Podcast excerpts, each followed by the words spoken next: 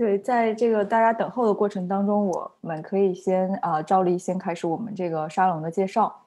呃，大家好，我是啊这期的主持人培培。然后呃，刚才呃呃，这今天是我跟田鹏彭总一起在一起在线上。然后嗯，我们我们那个呃主这个主讲他还还需要大概五到十分钟的时间，所以请大家啊稍微耐心等待一下。嗯。对，然后让我先介绍一下这个，照例介绍一下这个湾区文化沙龙。呃，湾区文化沙龙是一个跨学科知识分享与公共讨论的论坛。我们是呃以讲座与圆桌对谈的活动为载体，呃，旨在为北美华人提供一个理性对话、知识分享与建立连接的平台，共共同构建优质的文化生活。呃。我们沙龙是在各个不同的社交平台上 都有这个都有这个社交账号，包括微信公众号、微博、YouTube、Facebook 主页，还有呃其他一些，还有沙龙自己的网站。嗯，我们会不定期的更新我们的活动内容。如果有观众有线线上的观众，或者是啊微信群里的小伙伴感兴趣我们的活动，想要成为我们的主讲，也欢迎跟我们联系。嗯，非常欢迎，我们非常欢迎，就是各个不同背景的呃潜在的主讲人。嗯，呃，这期的活动呢是呃是关于这个人类学田野调查的这个科普。然后在未来的两周呢，我们将会推出一期古典音乐的科普，是下周啊时间会预定在下周六。呃，然后在两周之后的那个周末呢，我们会有一期呃数字人民币的这个呃这个科普。然后，呃，这个数据人民币的这期科普呢，其实是，嗯，是这个呃，那个田鹏帮我们联系的，对，所以，嗯，要不彭总你给给我们介绍一下这个，因为我自己还对这个蛮感兴趣的，然后也算是提前预告我们的活动吧，就是说，呃，就是说，比如说数字人民币，我们大概都会聊到一些什么呢？就是或者我们主讲会给我们介绍一些什么东西？嗯，呃，其实我也不是主讲。这个我我也完全是外行，只是一个朋友。呃，那呃，主讲来了，我简单说两句就好。呃，好的。他其实，嗯，一个呃北大，呃，他也是斯坦福这边经济经济学博士，刚毕业回去，现在在呃光华做呃副教做那个呃 AP。呃，他之前给我们讲过一期呃沙龙，也是经济相关的。这次回去其实主要讲的是从这个经济。济和各各个国家的政策上面，呃，理解各个国家和当前主流的这个经济学家对于呃货数字这个事情怎么看，以及呃大家的态度啊，现在的进展啊，和国内呃率先测试的这个数字人民币，它对于整个呃呃国内人民币的这个经济和呃乃至以后世界的这个呃金融体系和经济会有什么样的 impact？呃，和嗯，后续可能呃有怎样的发展？我觉得大概就是范畴，但具体的 topic 和角度可能还需要呃这两天大大纲定下来之后再确定吧。嗯，非常期待这样一期，也是感觉这也是现在的一个相当于经济学前沿的一个一个东西。然后我们作为小白行业外的人士，非常非常期待，就是说 呃。到时候的这一期沙龙，然后那我看我们这一期的主讲静怡也已经上线了，然后啊欢迎静怡，静怡你要不要先那个 share 一下 screen，然后嗯看一下可不可以就是分享你的那个 slides，可以看见吗？可以的。好的。OK，哎，我听到你声那边声音好像稍微有一点点小。可以可以听见吗？可以可以可以听见。好，然后那我就来介绍一下静怡吧。就是我们的今天的这个这一期活动就正式开始了。然后今天呢，我们是请到了一位从事人类学研究的博士生，然后呃静怡呃来到我们沙龙。然后静怡目前是就读于柏林自由大学东亚研究院，是做 East Asian Study。嗯，他也是一位人类学田野考察爱好者。然后他博士的研究方向呢是社会与文化人类学、中国朝鲜族的跨国流动与归属感。然后本期沙龙呢，静怡将会给我们先介绍什么是人类学，以及什么是人类学田野调查。然后之后将会以中国朝鲜族跨国移民与归属感的研究为例，带大家看一看人类学家如何在一个陌生环境里探险、取得情报，又会经历怎样的遭遇。嗯，在讲座的同时，也欢迎大家跟我们的主讲互动。呃，请大家在 Slido 上提呃提出自己想要问主讲的问题，或者嗯或者给其他人提的问题投票。然后提问的方式呢是到 Slido 这个网站上，啊，网站网址是 s l i 点 d o，输入呃井号键 human h u m a n，呃井号键 a 呃 human h u m a n 就可以给我们的静怡提出问题了。那我们接下来我们就把时间交给静怡，然后让静怡带我们走进人类学田野考察。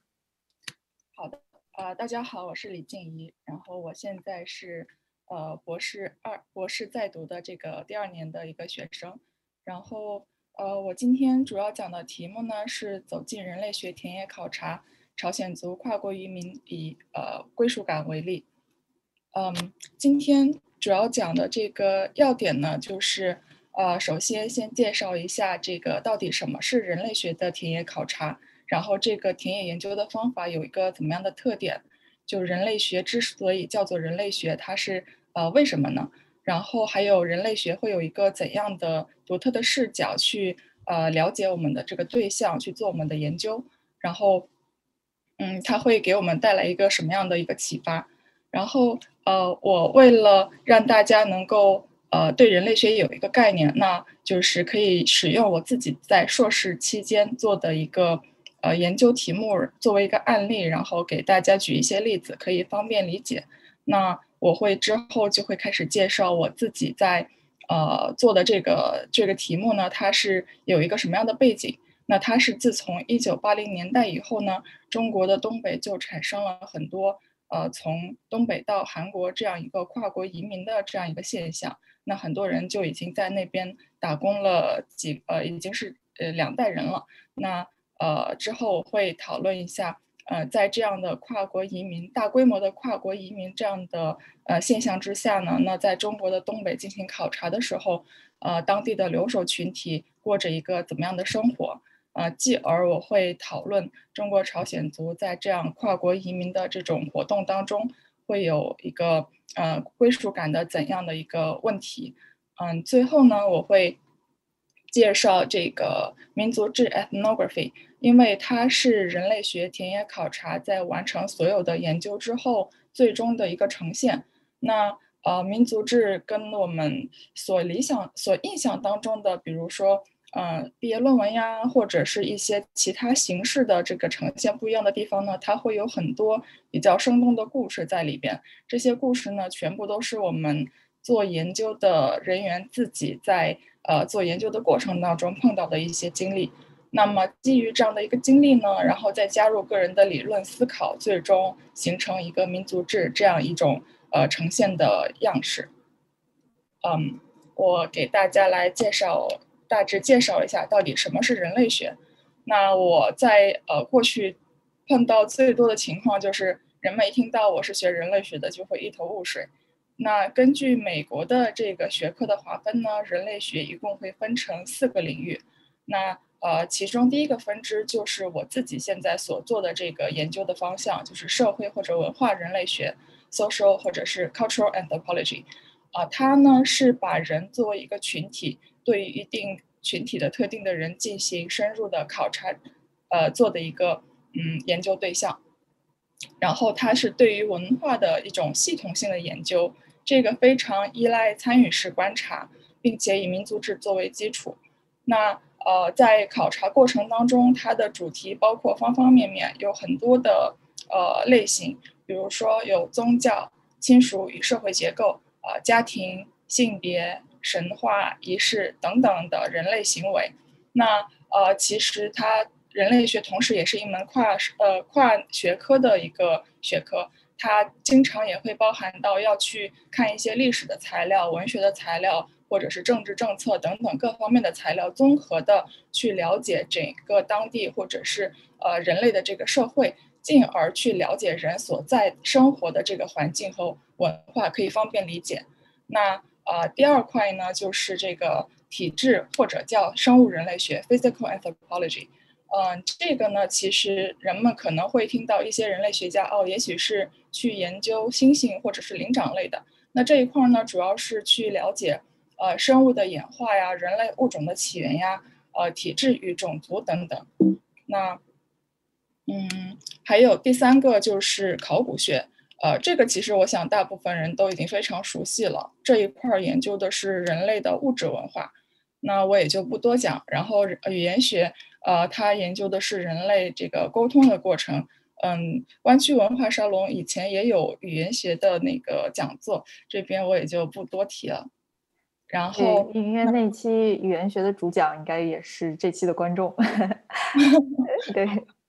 好的。然后那个今我来介绍一下，那现代人类学到底是怎么样？呃，把这个田野考察纳入到一个主要的一个研究方法当中来。那呃，现代人类学之父，我们会呃把马林诺斯基这个人当做是呃我们那个田野考察之父。嗯，在一九一四年的时候，他是从英国到了新几内亚这边的热带的岛上面进行考察，但是非常不幸，就是因为一战的爆发呢，他在岛上待了好几年的时间都回不去，那他就不得不在当呃当地跟当地人生活。那在生活中呢，他又以那个学者的身份，呃，去仔细的去跟他们一起从事生活劳动。然后去观察他们，然后尝试着从他们的立场和他们的这个逻辑去呃了解他们的行为和文化，而不仅仅是用以前的一些偏见呐、stereotype 啊，或者是从书本上看来的这种固有的对于这些人或者某一些事情的看法去了解。那其实可以说是打破了过去嗯你对某些现象或者某些人的一些。嗯，偏见之后重新建立起来的一套这个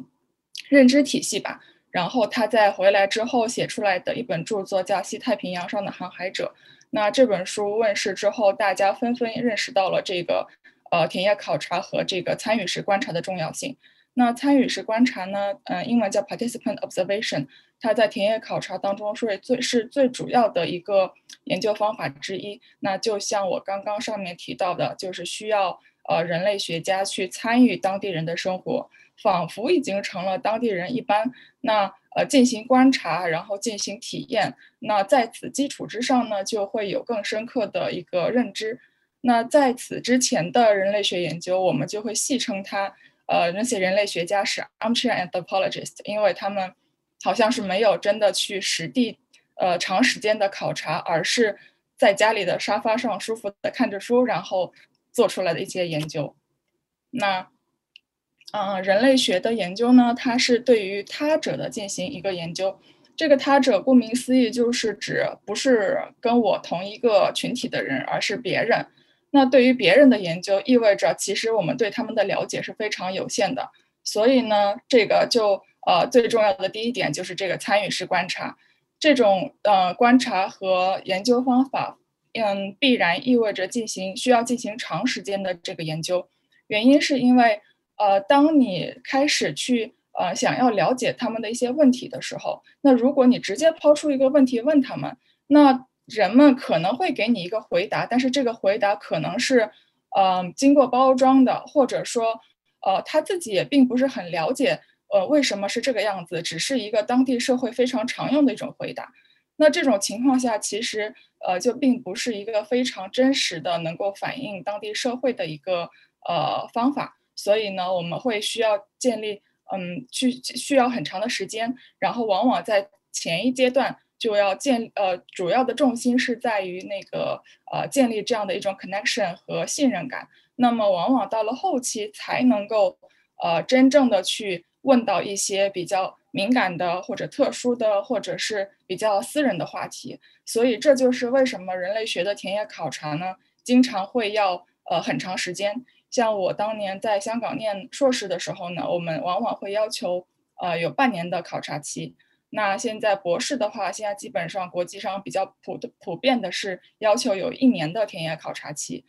然后。嗯，很多人类学家他们会愿意在当地找寄宿家庭住。那这种有一些主动和被动的因素。那如果是被动的话呢，就比如说你要去某一个村子去住，但是其实村里边是没有房子可以租给租给你的，那你只能找一家寄宿家庭，然后跟他说明你的来意，然后去住进去。那呃，有些人呢就是会主动的去住，因为住在寄宿家庭里有一些好处，比如说第一个，呃，这个是你打开和拓展当地的呃这个人脉关系的突破口，你首先成为了这个寄宿家庭的一员。他们出去参加任何的活动都带上你，那么整个村落或者是他们认识的人就会对你习以为常，慢慢的也就会对你敞开心扉。然后还有一个好处就是说，呃，人们在外面进行社交的时候呈现出来的那一面和在家里边呈现出来的一面很经常是不一样的。那么在寄宿家庭里的话呢，其实你可以看到人们在最 relax 的那种。呃，状态下的一个样子，并且可以观察到这个家庭里的各种关系，因为家庭关系是社会关系最基本的一个呃元素嘛。然后呃，我当时做研究的时候是二零一呃一四年的夏天和二零一五年的半年。那二零一五年我是呃通过人的介绍进去的，然后呃进去住在当地当地住宿家庭之后，也会参与他们的日常劳动。嗯，然后还会有很多节庆活动，嗯，还会有像比如说节庆活动是有参加过，呃，比如说正月十五啊、三八节呀，或者是什么春游啊，呃等等之类的，嗯，活那个组那个就是有组织的这种活动，然后还会有一些教会活动或者说是私下的聚会等等。那呃，这个就是涉及到了这个参与式观察。嗯，第二个呢，就是说这个访谈。那人类学的访谈跟其他的，比如说新闻媒体类的访谈会有什么不一样呢？呃，就像我前面提到的，呃，其实访谈呢，它可以在田野中的任任何时候发生，但是比较好的是可以在后段进行集中的一些访谈，因为这个时候呢，人们对于你已经建立了一定的信任感和这个关系，你们已经是朋友了。那这个时候你并行进行一些集中的访谈呢？嗯，对方其实可以给到你更多、更详细的信息，而且，呃，有时候你也不必就是给自己列一个清单，然后按照上面严格的去一一一的一对一的这样一问一答，这样可能会限制你所答收到的这个信息的这个呃这个包容度。那就是比较好的呢，就是让对方去跟着自己的这个思路去说。当对方如果实在岔开太远了，那你可以把再把话题往回收一收。就是呃，关注你自己想要知道的这个地方上去，嗯，然后还有就是我们也会进行一些呃文献的这个整理资料。那这个呢会发生在去田野之前，当然也会在田野当中或者是后期都都有可能。这种文献资料就可以是呃官方数据、政府的官方数据、人口普查的数据。那我我当时去那个中国东北进行考察的时候呢，也有去。呃，地方志办公室，嗯，还有地方的政府，因为地方政府，如果你先去高一级别的，比如说我去市政府，然后他们会给你层层引荐，往下介绍到镇政府，镇政府再介绍到村里，那这样的话，其实这个话语权是非常管用的。那下面的人一定会呃认真的把你当回事儿，然后给你一些你可能想要的信息。然后，嗯，地方志的话会去了解这个地方的一些历史，然后这个地方是如何形成的。嗯，如果像我是做这个民族话题的呢，也可能会去民族宗教局，然后还有一些像是政协和文联，或者是当地的一些学者，呃，他们其实有时候也会给你提供一些信息，会告诉你我们这一个经常来活跃的人里边呢，有些人可能呃非常的有知识，或者非常的有呃丰富的人生阅历，那这些都是进行很好的这个访谈的这个对象。那等这些田野考察结束之后，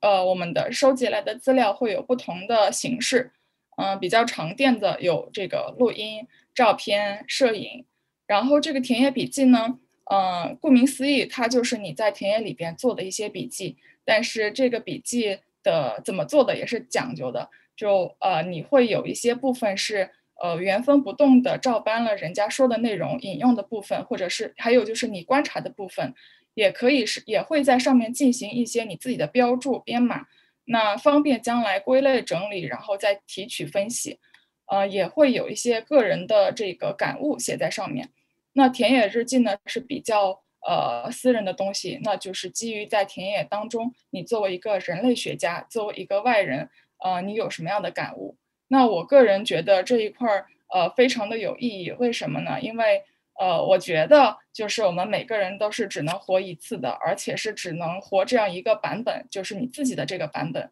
但是在田野当中，假设说你跟五十个人进行了深度访谈，或者一百个人，然后每个人都给了你他们自己的人生故事，从记事以来到现在各种重大事件的发生，然后人生的决策是怎么做的，然后碰到了什么样的社会或者历史事件，他又是怎么反应的，他是怎么想的，你就会看到哇，原来的原来每个人的生活和人生是这么的不一样，就其实会呃非常的有趣。然后，嗯，那在田野当中呢，当然也会碰到一些呃困难和一些或者说是伦理问题。那非常重要的就是你要在里边找到你自己的位置，就是你是一个新来的人，你怎么样安插进去，然后让人家接受你，并且待那么长的时间呢？那其中有一个很重要的就是，呃，互惠和平等的原则，因为呃，你进去的时候，你是一个。呃，受益者，因为最终你会获得你的信息，然后回来你来写论文，你来毕业。但是当地人呢，其实有没有你，并没有很大的呃生活，并没有很大的差别。那他们还是继续过自己的生活。那其实我们会呃想，我们会想办法去提供我们所能给的一些帮助，比如说参与农业劳动，如果对方是耕地的农民，我们会给一些这个体力上的帮忙。然后，呃，我在当地的时候也给留守儿童辅导功课，然后在寄宿家里的话是帮他们做家务。然后信息平等，这里指的是，呃，对方会源源不断的给你一些信息，那么其实作为作为平等，你也会给到他的信息，比如说我是从哪个学校过来的，我家里是什么情况，然后我自己发生过一些什么问题，因为人和人的交流，呃，和相处。呃，要建立这样一个友谊，友谊，那就是一定是建立在这个平等的关系之上，所以我们会尽量让这个关系去平等。然后还有一些注意事项，比如说要遵守当地的一些这个规则。嗯，你每到一个新的文化当中去，肯定有他们自己的这样一套这个逻辑在里边，那你就不要去破坏它。然后就是，呃，初期的时候要建立信任、建立关系和友谊。然后还有一些伦理问题呢。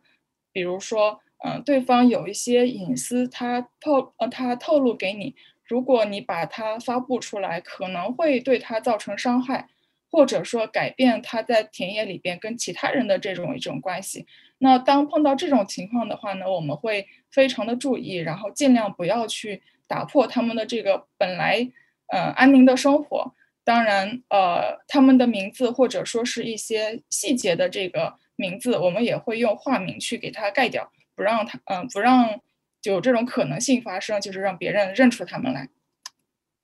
然后嗯还有就是人类学有一个这个局外人和局内人的这种双重视角。那这个局外人的视角呢，就是说我作为一个外人去看你们，那显然这个看的是从外部看的话是比较客观的，并且能够结构化的看待你们。但是它的一个缺陷呢，就是说我需要先去学习你们的这个这么做的一个原因和逻辑，然后才能够真正理解你们为什么要这么去做。那呃，局内人的视角呢，就是说我是成为你们中的一员了，我是你们的人。那我从里边看的话呢，就是说了解会更全面，也是方便理解的。但是这个缺陷呢，就是你在这个环境里待久了，你习以为常了，你就失去了那些捕捉特殊问题的这个敏感度。所以呢，我们会呃尝试着从两种角度去看。那我跟导师在沟通的过程当中呢，他也会鼓励，就是你在进行田野考察的时候，比如说隔两个月出来一下，嗯，到别的地方去回一趟家呀，或者是去别的地方兜一兜呀，再回去。那这样的话，其实会产生这样一个比较和对比，这样你就会刺激自己去思考它它们的特殊性到底在哪里。那现在就是。呃，现在就是我介入自己的这个研究话题，就是中国朝鲜族的跨国移民。那有这样一个大规模的现象呢，是从呃十呃一九八零年代开始，就是很多很多的中国朝鲜族呢跑到韩国去打工。那我对这样的一个话题产生了兴趣，所以一开始我先会去了解整个这个事情的这个背景和历史。那中国朝鲜族呢，其实并不是一个土生土长的民族，而是在一个世纪左右之前，从朝鲜半岛大规模从呃呃从朝鲜半岛大规模的进到中国，尤其是中国东北东北的这样一个外来民族。就是正因为如此，他们在八十年代后期。开始向韩国的这种跨国流动呢，就显示了它的这个特殊的意义，因为这个是向着这个 ethnic homeland 或者说是故土的这个大规模的这个回流，那呃也反映了他们在官方层面对于这个中国母亲、祖国母亲，也就是中国和这个民族血缘层面的这个故土之间这种一种暧昧的关系和位置，还有一种模糊的自我认知。嗯，这个朝鲜族在中国。经历的这个少数民族化的过程其实是非常漫长的，然后这个过程呢是体现了这个国家力量的渗透和呃民族主民族主义的这个实践。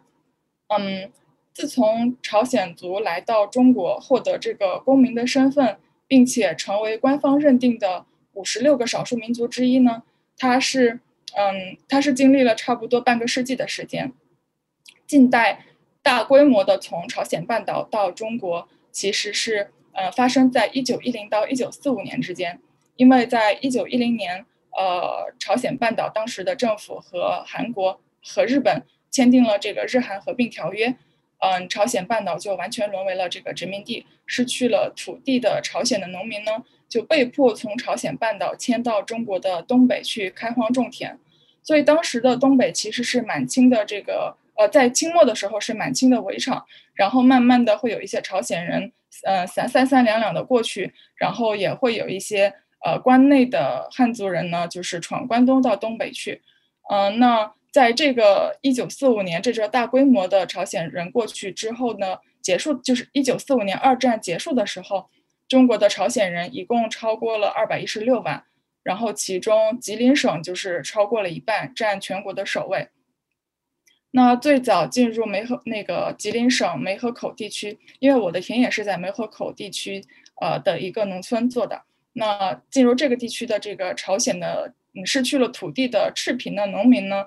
嗯，要么是从汉族的地主手里租赁土地成为佃农，或者是说自己是开垦这个水田种植水稻。那所以其实东中国的东北原先是没有水田的，是朝鲜人带着这个种子进进去，然后开垦，产生了这个东北大米这样一种呃水稻的作物，然后一直到一九四七年，嗯，在我所在的这个地方梅河口市有了这个土地改革，然后使得朝鲜农民和这个汉族农民一样，嗯，平分了这个斗争果实，然后在嗯梅河口呢有一百一十万的这个土地被重新划分，那他们划分的标准就是。有一个铁道，在铁道以北呢是比较低洼的这个比较湿的这个地，那他们呢就平分给朝鲜族村民，以每人每个人头两亩。那呃南南部呢就是会比较干的，然后比较高一点的，适合旱田作物，比如说是高粱啊、大豆啊、玉米啊。那这些呢就给了这个当地的汉族农民去呃种。那这样土地改革使得没有这个。呃，生产资料的朝鲜人在异国他乡得到了这样一个认可和这种一个待遇，那所以就是其实很大的提高了共产党在朝鲜人中的这个声望，所以朝鲜人也会积极的这个支援参加这个呃中国共中国人民解放军，他们也有参加过这个支援国共内战，当时大约有六万五千人参加了红军。然后其实，呃，那个时候朝鲜族人口是一百一十万的时候，就有六万五千人，也就是百分之六的人参加了。那之后呢，百分之十的人呢在后方提供支援。然后所有参加了这个国共内战的朝鲜士兵，随后也全部被动员到参加到朝鲜战争去。那对于朝鲜战争进行对朝鲜族进行这种动员呢，就是国家权力渗透的过程，也是把它纳入这个民族主义范畴的表现。嗯，自从一九二一年共产党成立以来，就朝鲜人一直是他联合的对象。嗯，一九二八年呢，共产党正式承认了朝鲜人和汉族有平等的这个，呃，拥有中国的呃公民的这个身份。嗯，一九四九年之前，朝鲜人是拥有双重国籍的。直到一九五七年，中国这个少数民族识别政策执行下来，然后就是最终是撤销了他们的双重国籍身份，然后从此就是嗯，中国的朝鲜族这个呃公民身份就是被正式的这个确立了。然后嗯，再讲一讲这个为什么到一九八零年代之后就会有这么多的嗯朝鲜族去。呃，韩国打工呢，然后他们当地会把它称为一个韩国风，因为这就像一阵风一样把人给刮过去了。那呃，在改革开放刚开始的时候呢，大量的农村的劳动力其实是从土地上得到了释放，因为这些都是剩余劳动力。对于东北地地区来说，它原先是中国东北呃曾经的是重工业的核心，呃其然后它的。呃，地理啊，政治、军事优势在改革开放来临的时候，并没有成为成功的转化为经济优势。那计划经济下的铁饭碗一抽离，大波的国企工人也下岗了。那跟脱离土地的农民一样，也是成为了剩余劳动力。所以这样一来，在当地其实产生了很多嗯大量的剩余劳动力。那就是在改革开放这中国这边是有一个推力。那韩国那边经济发展呢，需要很多的劳动力，那这边产生了一个拉力。那在改革开放后，他们就成了嗯最具流动性的族群。然后他们很大程度上其实是中国和韩国这个政治经济关系重构的一个产物。在嗯全球开放的这个全球经济的这个时代下呢，正好和工业经济快速发展时期的韩国劳动力这种嗯相吻合。然后在改革开放之后呢？我所在的这个梅河口的，我所在的这个镇，同样面临的劳动力的大量的剩余。当地人均二亩地其实是只够年吃年用的，送孩子上学都是成了非常沉重的这个家庭负担。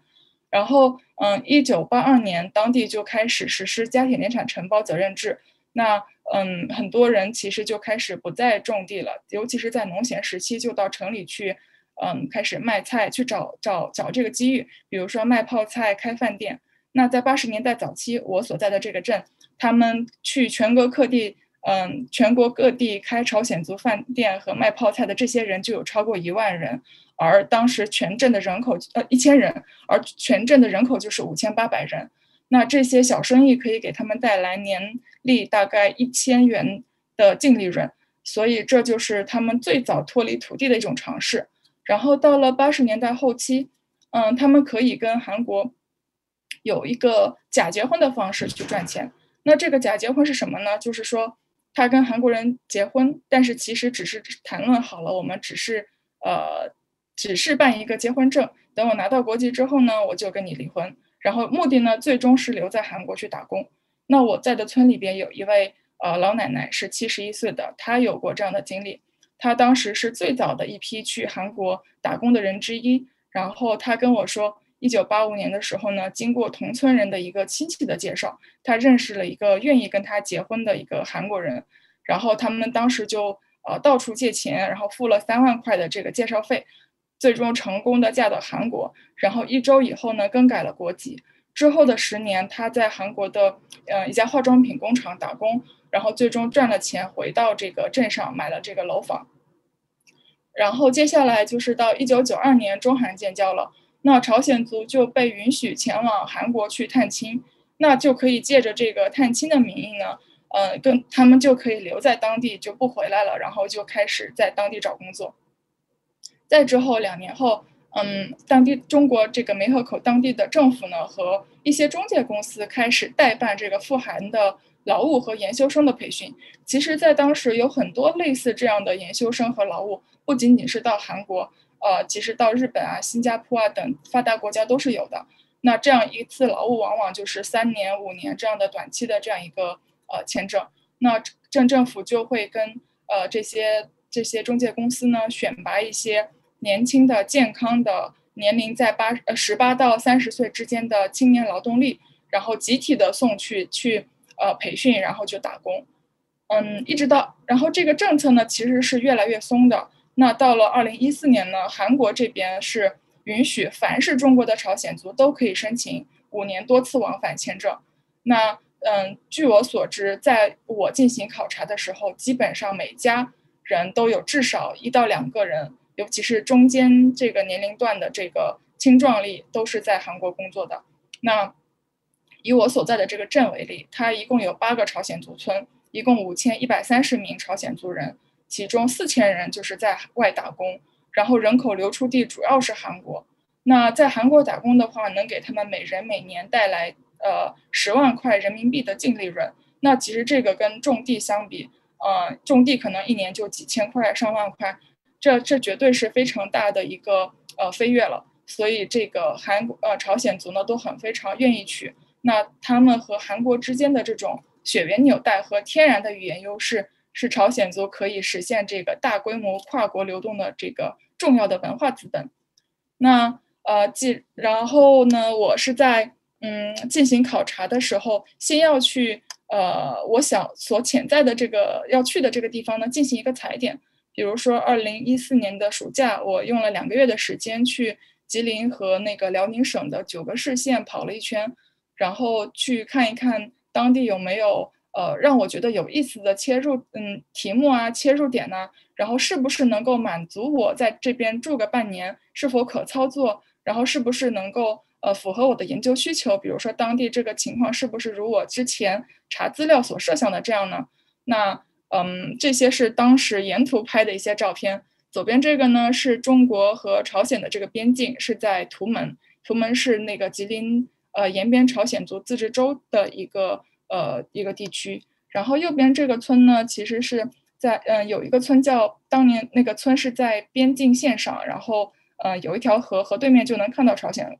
北朝鲜了。这个村叫这个百年部落，因为一百来年前有北朝鲜的人背着这个行囊到这边来种地，然后渐渐的呢就不就留下来不走了，然后。啊，他们就盖了这个房子。那这个房子有一百年的这个历史，正好是嗯，能看得出当年嗯居住的这个生活的这个样子是什么模样。然后呃，当地的这个镇呐，还有市啊，都非常积极的打造这个呃旅游文化村这样一个概念。那这个呢是他们那个屋子里的一个陈设，然后就是有一些朝鲜字的这个书法。然后当时我去的时候是夏天，就有很多老年人。组织了这个一些娱乐活动，这些都是留守老人的一些活动，就是在打门球。嗯，我正式进入田野呢是在二零一五年的一月份，然后待了半年。嗯，我是经过熟人介绍，从梅河口市政府介绍到镇政府，介绍到乡呃这个村，然后再介绍给这个村的老年协会的会长，最终住在这个会长的家里边。这个会长是一对呃七十来岁的老夫妻。然后孩子都在外面打工。那左边这个呢是镇上的一个照片，然后右边这个是呃当地的某一家朝鲜族人家这个村，呃家门口我拍的照片。嗯，老年协会其实是因为呃应运而生，是因为很多年轻人都走了，那只剩下留守老人，那就需要有一些呃力量去把他们组织起来、团结起来，有一些娱乐活动或者说是互帮互助的这个活动。那所以就是呃有这样一个呃协会的存在，并且这个协会其实在当地是非常有力量的。那有些会提供一些殡葬服务，或或者是呃谁家有困难了，都可能去尽量去帮忙的。然后在天气好的时候开春了，他们就到这个山上去春游，然后唱歌跳舞。嗯，还会遇到一些节庆，那大家就会聚在一起吃饭，嗯，有点人气。嗯，然后。还有就是大部分的时候呢，其实生活是非常无聊的。那冬天，东北的冬天也很漫长。那在外面冰天雪地的时候，人们的娱乐方式也很有限，也不可能出去有这个体育运动了。那就在家里边打打麻将啊什么的。嗯，然后我也比较有幸去看观看了两场婚礼。左边这个呢是朝鲜族的一个婚礼，是现在比较流行的一种做法，是在饭店里边。呃，办的，然后这个新人都穿了传统礼服。这个右边这个呢，是当地的隔壁的一个汉族村，他们呃邀请我去的。然后我看到他们是在村里边办的这样流水席的一个呃婚礼。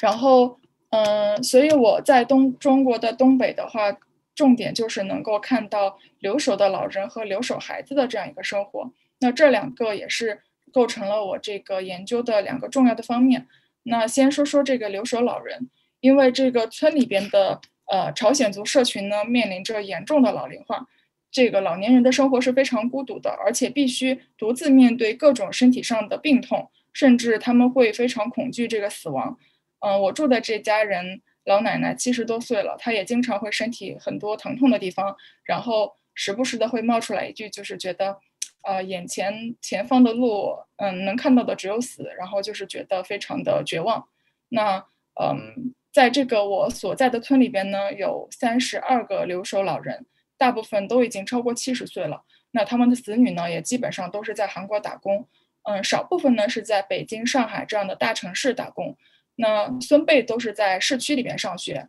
因为年轻一辈缺席，然后家庭其实很难给老人提供这种生活趣味。然后这种严重的老龄化社群呢，就是嗯，能够让你看到这个呃他们的这个生活当中主要面临一些什么样的问题。那像刚刚提到的这个老年协会，他们会经常呃会会提供这个免费的丧葬服务，然后当地的教会也会提供这个丧葬服务。那嗯。大多数的朝鲜族老年人呢，其实很少和其他的族群，比如说汉族有密切的往来，所以老年协会就是成为维系这个族群关系的一个呃重要的文化的这个纽带。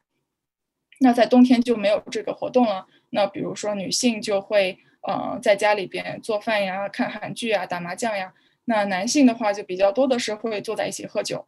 嗯，然后像是他们这个身体上的疼痛的话呢，比较常见的是有这个心脏病、关节炎、风湿，嗯，中风，然后呃，偶尔也会，我也有碰到过有村听说村里某个老年人去世的这个情况。那嗯，还有就是，即便韩国的子女会时不时的从韩国给他们寄一些呃东西回来，比如说药品啊、保健品啊，然后也会自己回来看望他们，但是其实绝大部分的时间，其实。这种孤独感只能默默的忍受，那缺少了这个子女的陪伴，嗯，他们就是精神世界上很容易被人趁虚而入，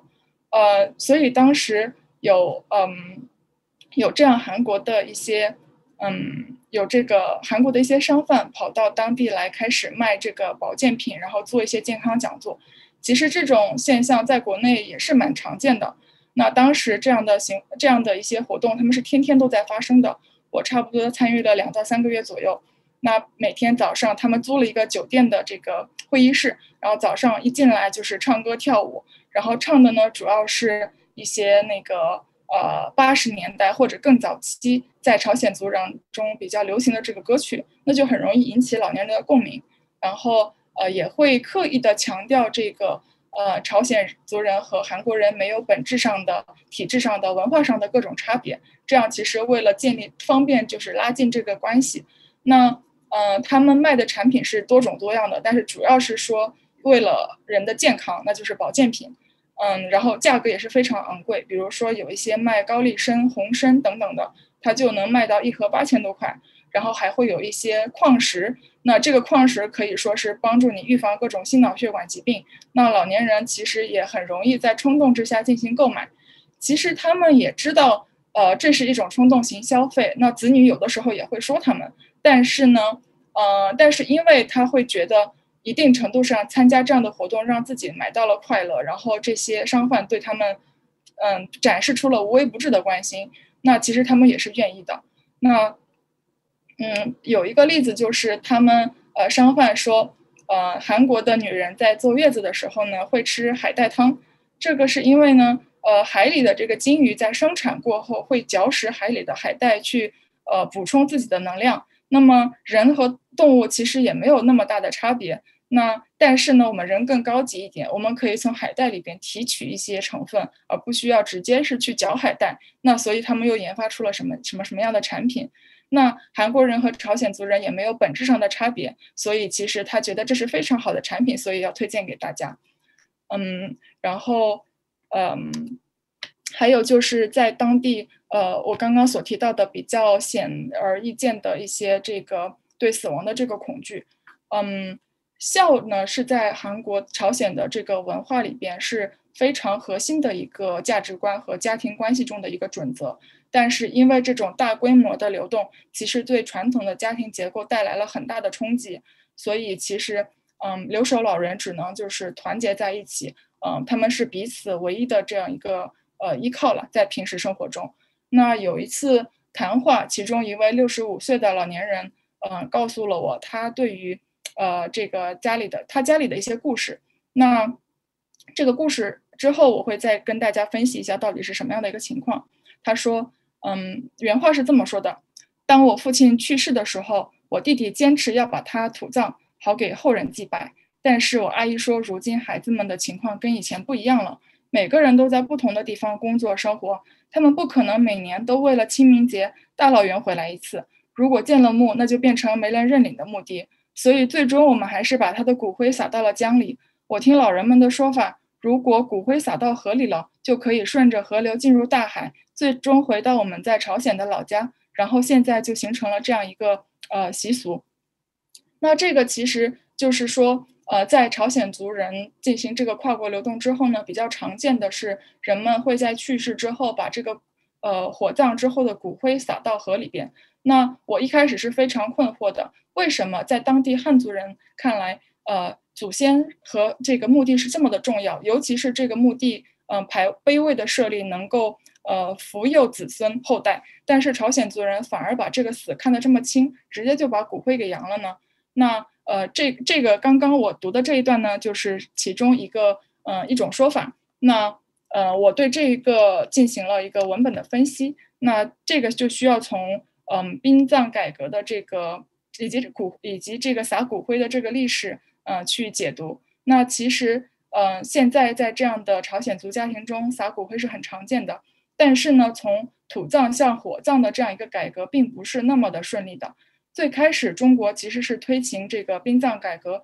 嗯，在梅河口的话，是一九六九年推行这个呃火火化取代土葬，但是呢，当时其实并没有被广泛的接受的。一直到一九八四年，当地的政府出台了一些若干规定，规定要求必须执行火化，那少数民族也不例外。在这一个过程中，朝鲜族的殡葬改革就是实行的更加彻底。那像刚刚提到的汉族人，他们会悄悄的在山上。或者自己的农田里边立一个这样的这个坟，然后上面立一个碑。但是，呃，朝鲜族人几乎我知道的所有人全部都选择了把这个骨灰撒掉。那之后每年的祭日的，嗯，和清明节的时候，其实他们也没有必要回来再去祭扫了。那其实不难发现，这个接受这个丧葬仪式的改变和他们跨国流动的这个时间几乎是同时发生的。那频繁的流动其实就是造成他们。呃，积极的从土葬变成火葬，并且撒骨灰的最直接的原因，因为这种频繁的，然后遍及全国的这种跨国流动，定期祭拜祖先，其实是一种奢望了。所以呢，就必须建构一套新的文化的传统来处理死亡和，呃，人以及土地的这个关系。那在我看来，这种呃这种仪式，其实它有这种至少传递了三种的意思吧。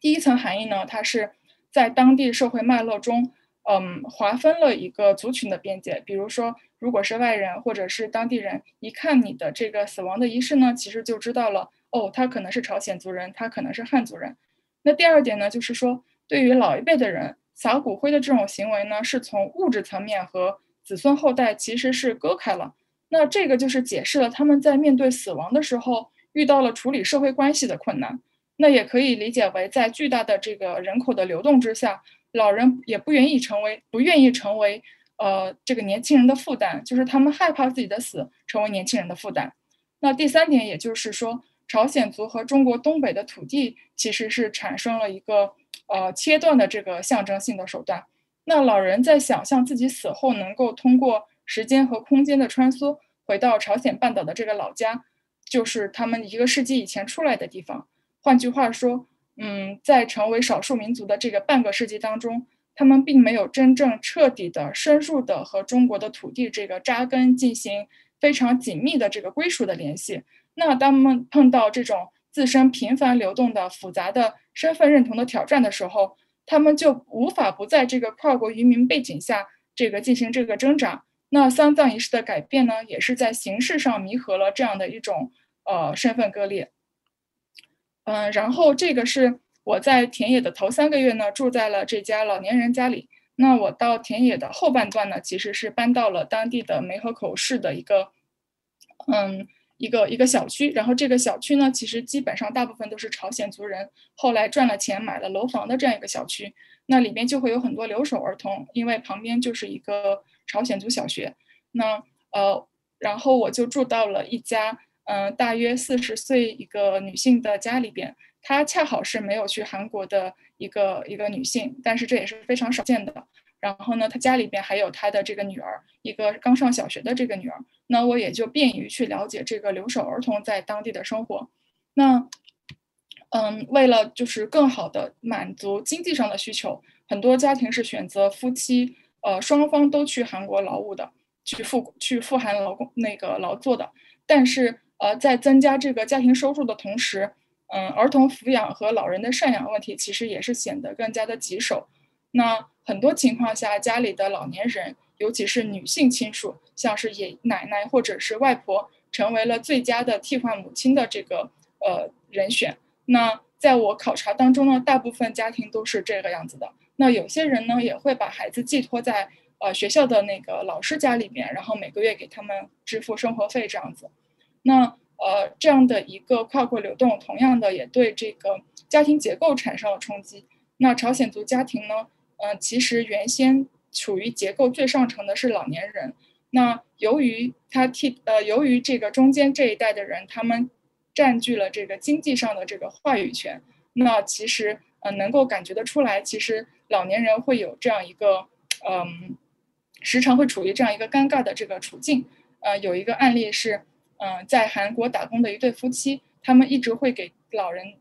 汇款。那这位老人呢，他已经六十七岁了，然后并且，呃，是在家里边替子女去照顾这个孙子辈。那呃，他就他就表达了自己这样一个担忧，原话是这么说的：嗯，我给我儿子看他看他的两个孩子，儿子每个月给我寄三千五百块作为生活费，但是现在养孩子的成本太高了，一个月三千五百块经常是不够用的。我又不好意思老开口多要，子女赚钱也不容易，就会经常跟邻居借，等下个月钱进来了再还回去。儿媳妇儿听说了这个情况，就很不明白为什么钱老是不够花，问我钱都花到哪里去了，让我觉得很不自在。那在我看来，这个跨国家庭在流动的呃中，一方面呢，因为空间上的距离，对留守儿童和嗯父母之间就是造成了情感的疏离，嗯，很多。年没见的这个孩子，其实跟父母是不愿意有很多的这个深入沟通的。然后有些孩子好多年没见了，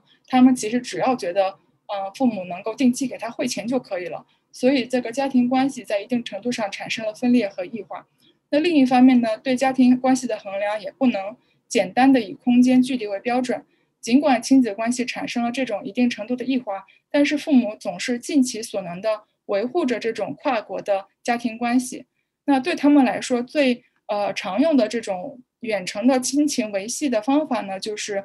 嗯，一个是打电话，呃，用社交网络，比如说微信去射频，呃，去视频进行这个日常联系。然后呢，他们也会定期的汇款，那还会偶尔从韩国回来这个进行探视。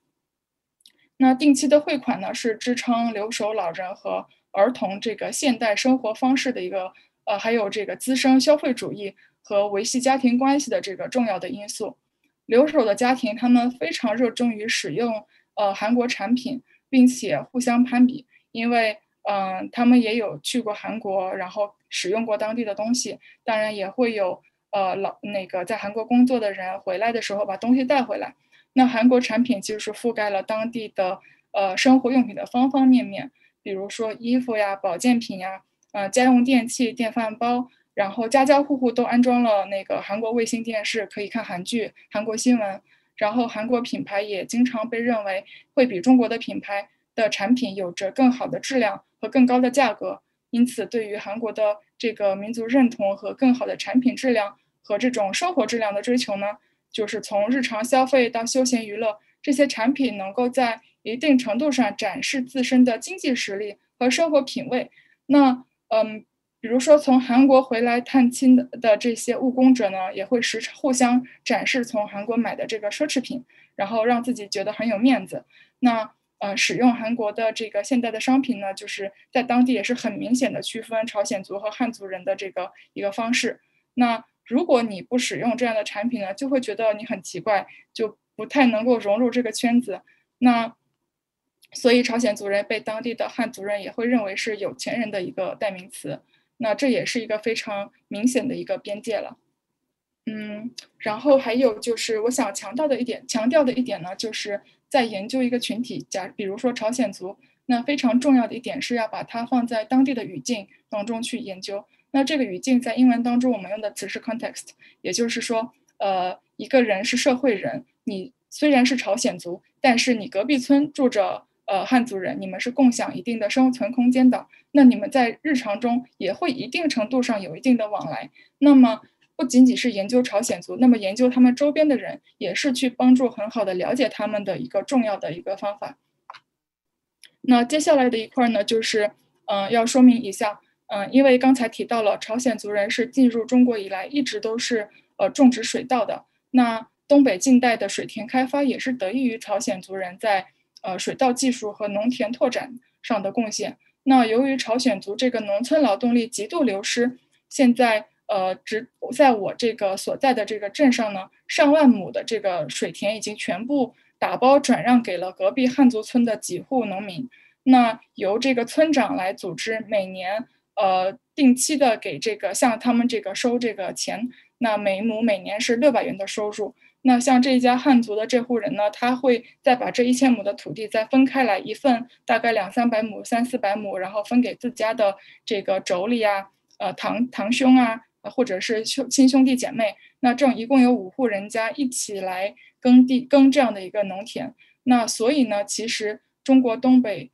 呃农村的这个已经是没有这个朝鲜族在耕地了，他们就是把自己的水田和这个水稻技术呢，就是已经转让给当地的汉族人了。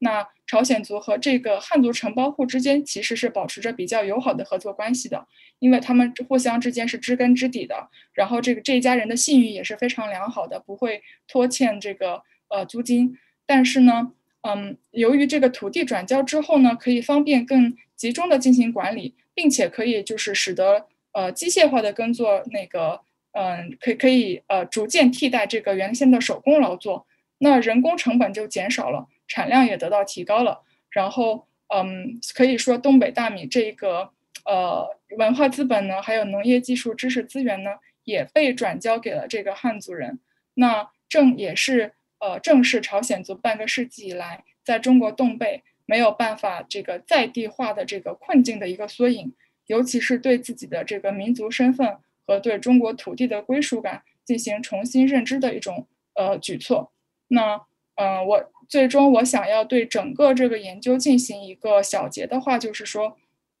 从一九八零年代起，这个韩国风不仅仅是造成了劳动力和资金在中国东北和韩国之间的这个频繁流动，也导致了朝鲜族在这两块土地之间的这种挣扎。他们最先是佃农的身份到中国，然后得到土地，然后用这种农业水稻生产在中国立足。但是近几十年，国际市场和呃，国家发展带来这种流动，使得他们呃没有办法，呃，使得他们不在这个依赖土地进行农业生产，那就是脱离土地，然后跨国劳工，快速实现这个生活的现代化，同时也丧失了土地作为一个资本来源和身份归属的这个基础。那他们和土地的这个关系也转变，呃，虽然他们生活方式和消费模式现代化了，但是。呃，他们也面临着这个身份的这个困惑，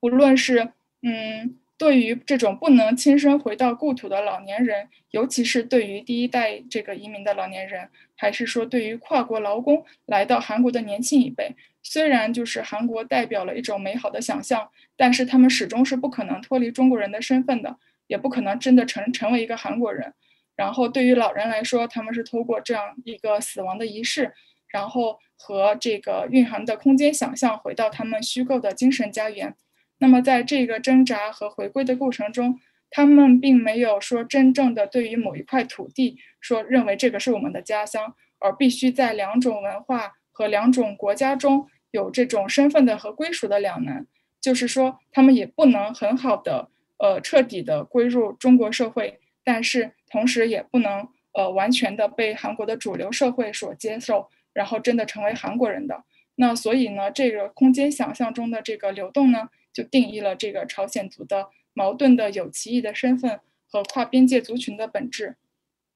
那在这个最终，我要把这些故事全部呃整理起来，然后要书写民族志。那呃，其中呢，就是要用到我的田野笔记，然后把它们进行归类、编码、提取、分析，那然后再进行理论化，然后最终呈现为一个民族志。那民族志呢，它是可以呃深入理解和深入的描述一个呃群体的生活，然后呢，把人放在社会文化语境里面理解，系统的记录文化。反映价值观，嗯，尝试从内部习得他人的人生和生活模式。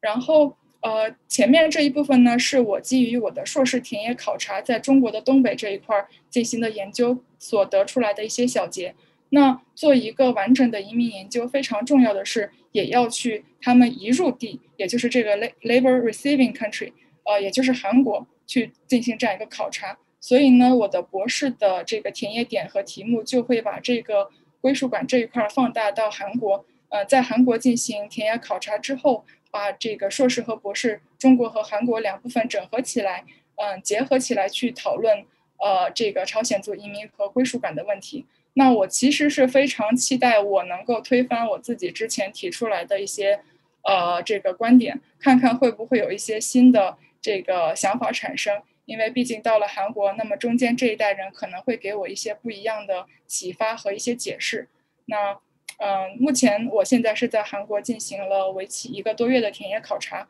那也会继续待下去。然后，嗯，拭目以待。哦，谢谢大家。那今天就是主讲的内容就是完成，在就是到此结束了。然后可以看看大家有什么样的提议或者是问题。非常感谢静怡的刚才的分享，呃，就是，呃，这个 Slido 上面现在有不少问题，嗯，呃，我现在要不我来 share 一下屏幕吧，我来，让我们可以一起过一下这个 Slido 上的观众的问题。好的，那我要停止共享吗？可以。好的。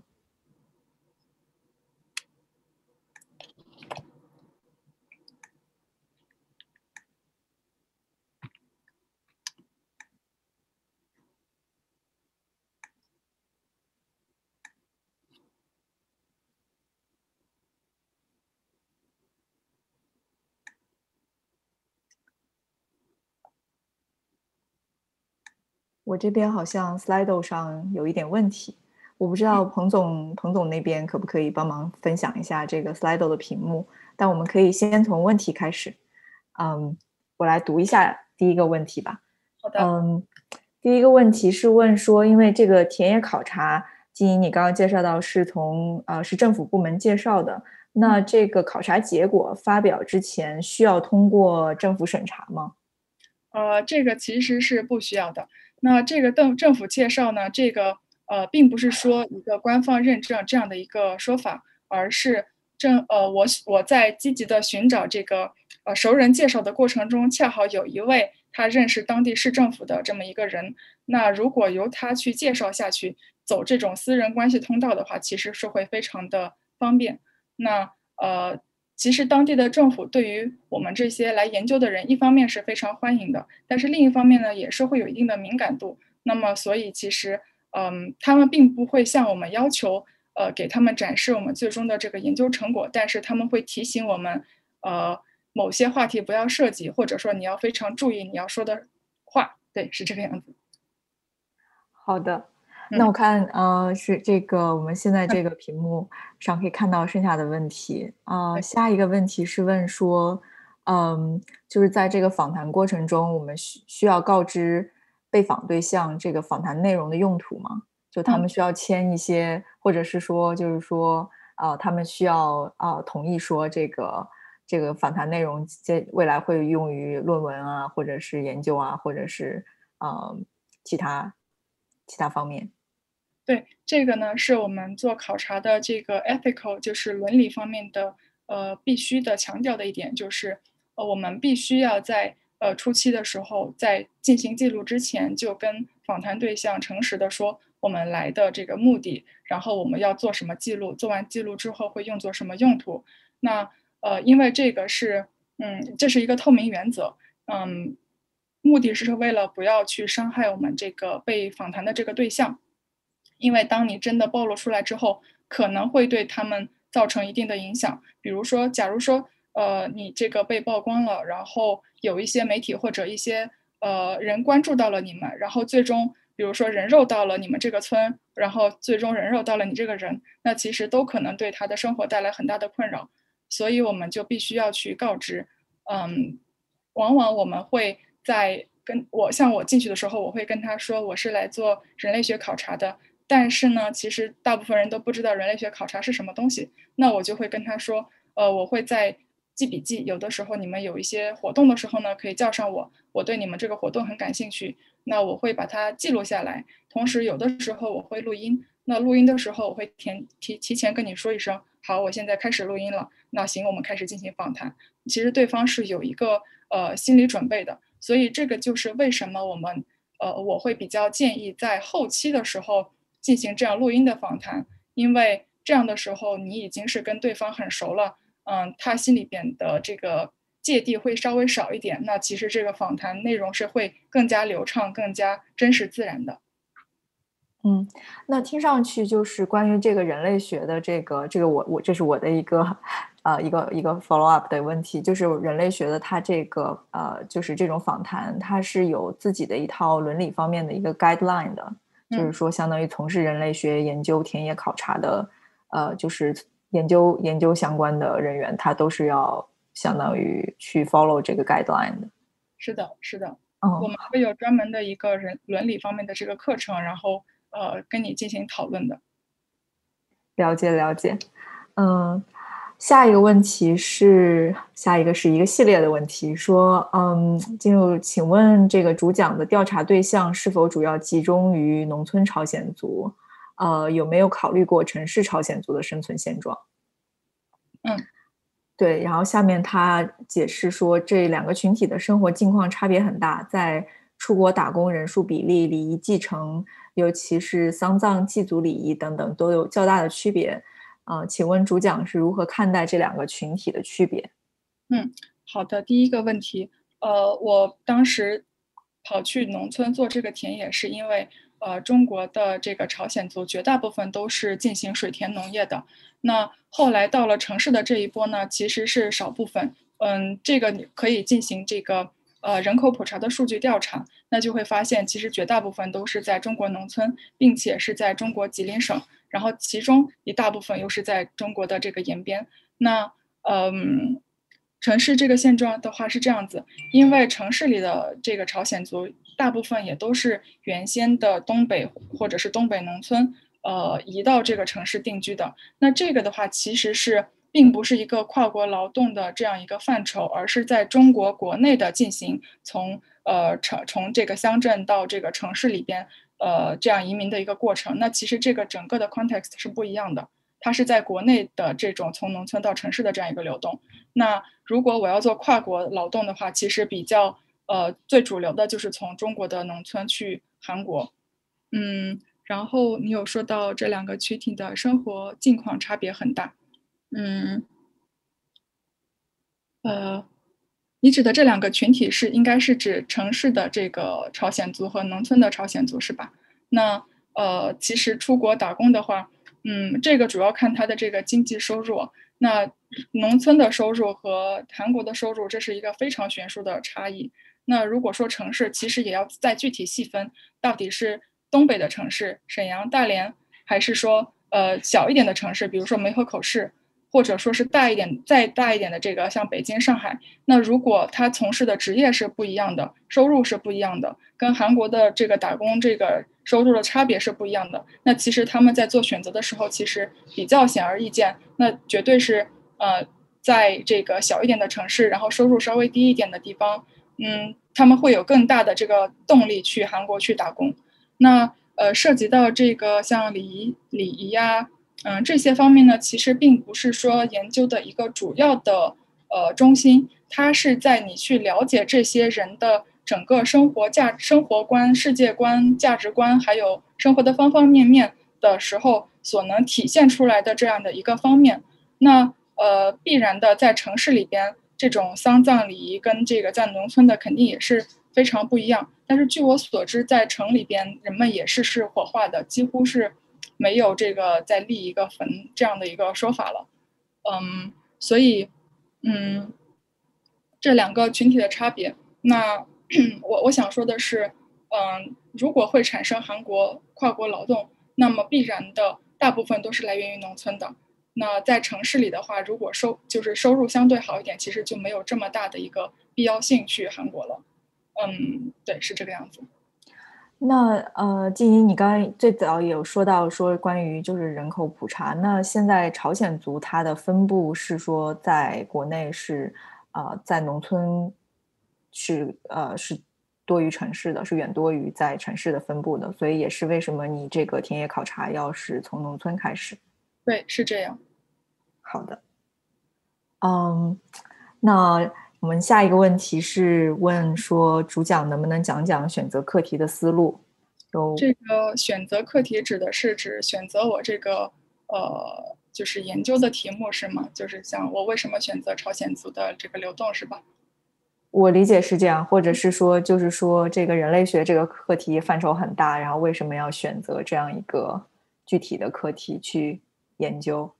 嗯，选择这样一个课题其实可以从两个方面来看。第一个是非常个人的方面，第二个是从研究的意义的角度。那先从个人的层面来说呢，是因为我自己就是朝鲜族，然后我在呃，我是虽然是在那个城市里，在上海长大的，但是我耳濡目染，听了很多很多故事，就是家里边的亲戚或者认识的人，其实有这样一个呃，这么八十年代以来的这样的流动，而且听说都是大规模的流动。那我会对这个非常的。好奇，那毕竟也是了解自己的这个呃脉络的，以以及这个自己的这个群所在群体的这个归属感的一个呃契机。然后第二个角度就是说，是从课题的研究意义。那你会去尝试着去看呃中国近几十年来的这个变化。那很明显的是，八十年以来这个城市化的改变以及。呃，大量的劳动力从农村输入到城市，这个其实是一个非常主流和常见的一个一个现象。那么朝鲜族这个更稍微特别的一点在于，它不仅仅是向城市这个流动，那同时也是进行了一个跨国流动。那这个使得他们区别于其他的人从农村到城市这样打工的这个农民工的这样的一个呃差别点在于，他们拥有这样一个民族身份。那这样的一个民族身份，就是使得能够跨越这个国界，然后进行呃进行这个嗯经济层面的这个社会呃地位上面的这个提升。那这样的话，其实把它放在东北亚呃中国、韩国国际这样的一个呃范围里边，其实可以看看在区域的经济和呃政治等各方面发展之下，产生了一个什么样的一个变化。那同时。他又介入了两个身份识别，一个是民族身份识别，一个是政治方面的，呃，国家身份识别。那在这两个之间，这种模糊的这个关系呢，其实又可以引入讨论这个归属感。所以这这个使得这个问题变得相对复杂一些，那就可以有很多讨论的余地。那这个就是可以说是选择这个题目的原因。嗯，下下一个问题其实跟这个也是相关的，感觉是一个非常学术的问题，就是说，呃，说关于呃这个观众问到说关于啊朝鲜族的中韩之间的移动，朝鲜族农村留守儿童教育和朝鲜族的 identity 身份，已经有不少的人类学方面的研究积积累。那这个呃，请问主讲人研究的这个独创点 originality 是什么？嗯。嗯，我认为这个 originality 就是，呃，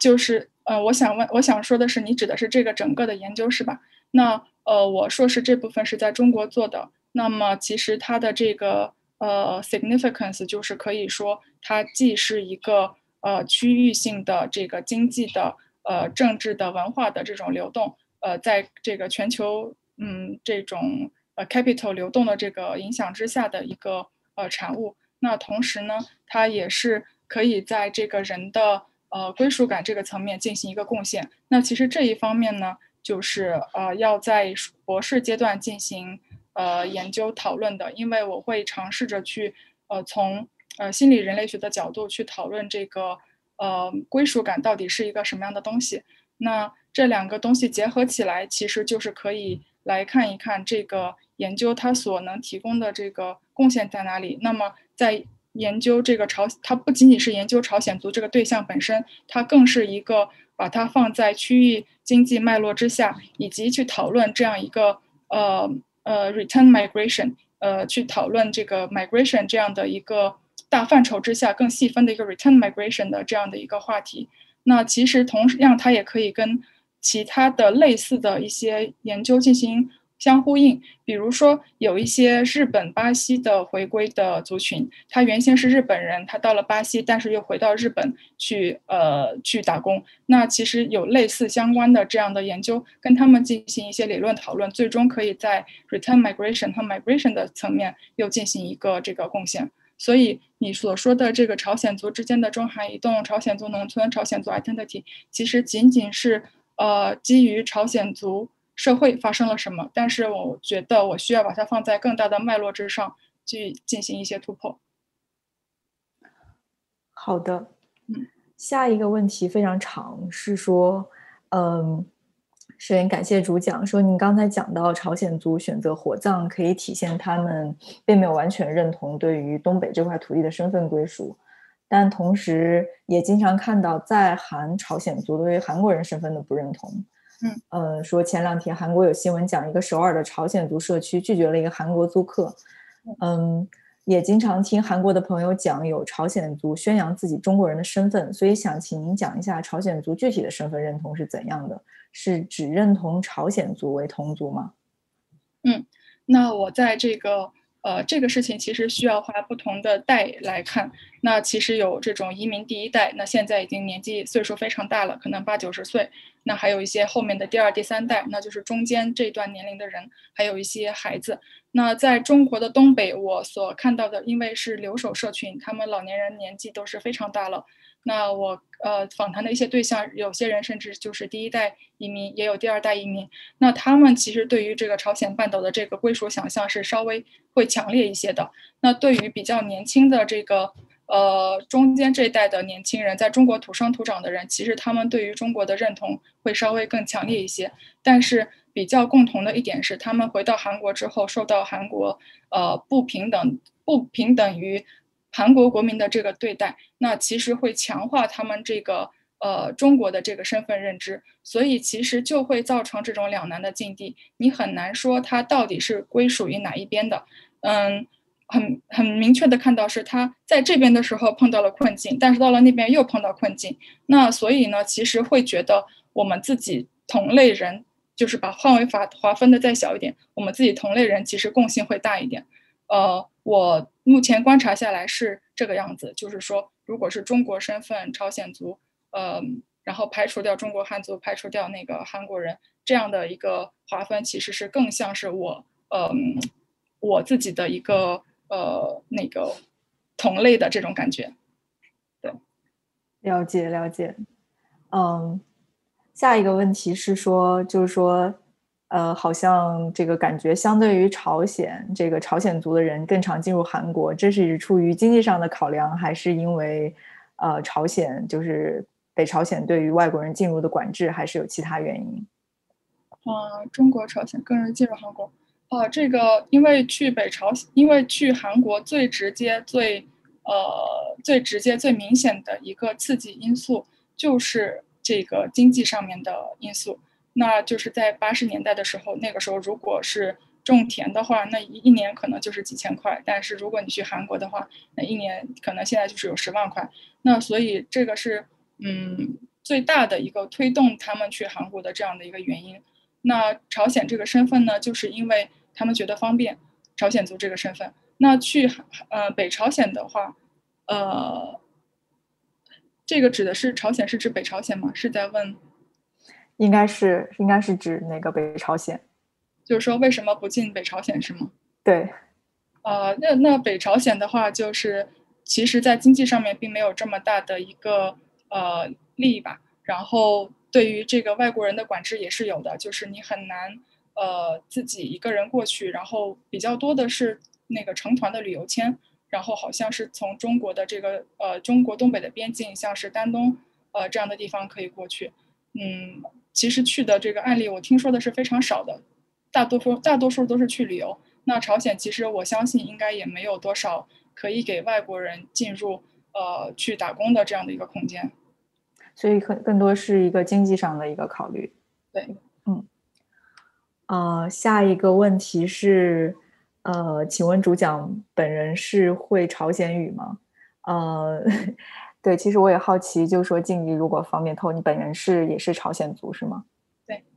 嗯，然后。他，然后他，呃，然后下，呃，他接着问说，这个朝鲜族的年轻人都会说韩语吗？他们的自我认同是更倾向于民族还是国家？朝鲜族的老年人会经常去韩国看自己外出打工的儿女吗？嗯，问的非常详细。对，首先 我自己，呃，是朝鲜族，那我自己，呃，会讲一些韩语，但是呃，会讲朝鲜语，姑且称为朝鲜语。嗯，那。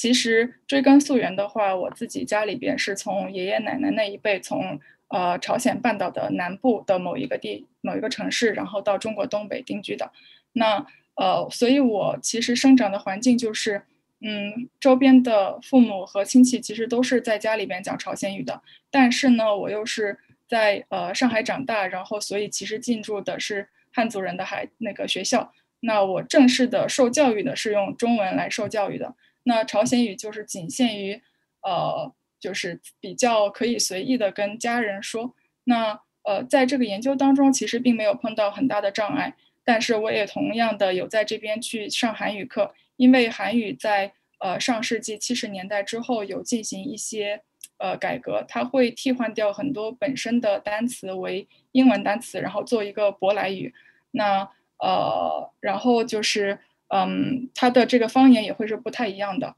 但是呢，呃，但是交通是呃交流和沟通是没有问题的。嗯，通常对于人类学家来说，你要进入一个地方，你必须去学习他们的语言，因为这样你才能真正的去呃好好的去沟通嘛。然后朝鲜族的年轻人，如果说他是在东北长大的，那么东北其实都是有朝鲜族学校的，从幼儿园到大学，嗯，都是有的。像延边大学就是朝鲜族大学。朝鲜语，嗯，是主有主要的一个语言。那么，如果他是在这种学校上学的话，其实是书面语和那个口头语都是没有问题的。但是，如但是也有不少孩子，他们家长会觉得，嗯，汉族学校的这个教学质量可能会更好一些，呃，师资力量会更好一些。那同时，将来汉族学校的话，他们的外语是英语。那么，朝鲜语朝鲜族孩子的学校，你可以选择英语或者日语。那他们会觉得将来英语会更有用。那同时你又会汉语，同时你的那个呃，同时会韩语，同时你的中文又非常好。那将来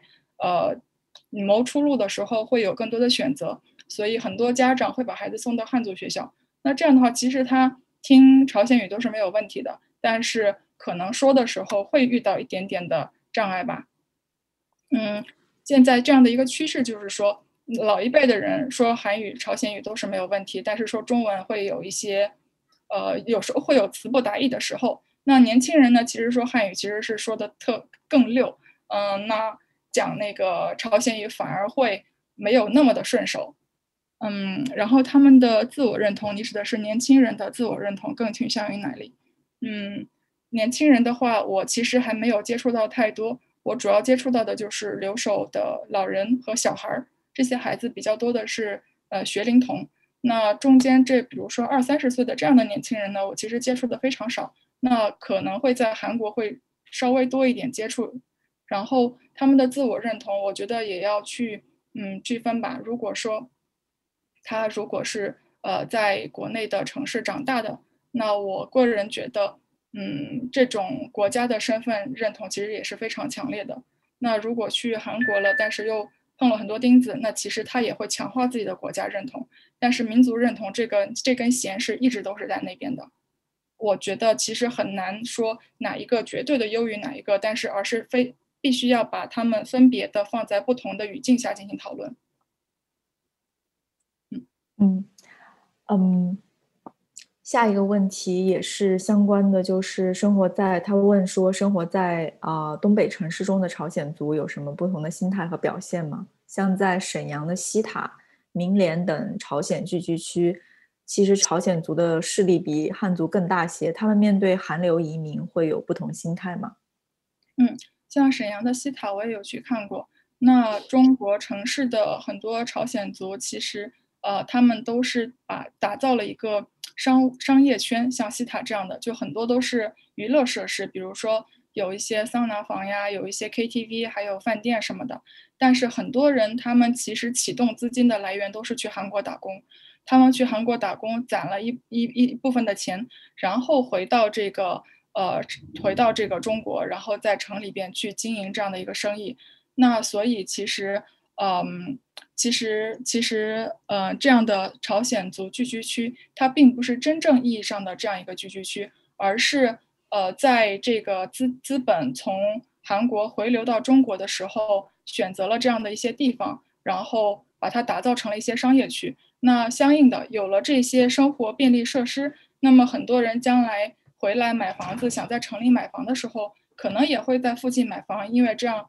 呃，生活会方便一点，尤其是对于这些经济条件比较好的、攒了比较多的钱的人。所以，呃，你指的这个势力比汉族更大。呃，我想应该他的说法是，嗯，他们在当地呃比较有这个鲜明的特色。那呃，人们就会因为有这样的一个生活的便利和文化的这个资源呢，然后就往这边聚集过来。所以我嗯不认为它其实是一种真正意义上的势力了。然后他们面对韩流移民。我认为，其实他们大部分，我跟跟我交谈下来的人，他们大部分都是去韩国打工移民回来的，所以并不觉得会有非常不同的心态。对，是这样子。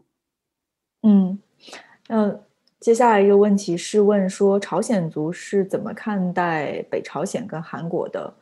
老一辈的朝鲜族人是不是对故土的认同更多倾向于北朝鲜？那年轻一代的朝鲜族会更倾向于韩国吗？嗯，是这样的，就是在中国东北的呢，他从朝鲜半岛过来，那这个朝鲜半岛就包含了北朝鲜和南朝鲜。那呃，比较集中一点的是北朝鲜的人是在中国的延边地区相对多一些，因为他们直接跨一条江就可以过来了。那在后期延边这边其实土地是相对少一些，后期的话会从南边的人绕路绕到其他广广大的吉林省的、辽宁省的和黑龙江省的其他地区，所以。呃，这些我们称之为一个是在延边聚居区的朝鲜族，还有一个是散在地区的朝鲜族。所以，呃，其实很难说朝鲜族，嗯，就是到底是哪里来的，因为它两个两个朝鲜，北朝鲜、南朝鲜来的都有。所以，看待北朝鲜和韩国的这个态度，肯定也是会有点不一样的。那根据我所在的这个区域，他们大部分是从韩国的南部过来的。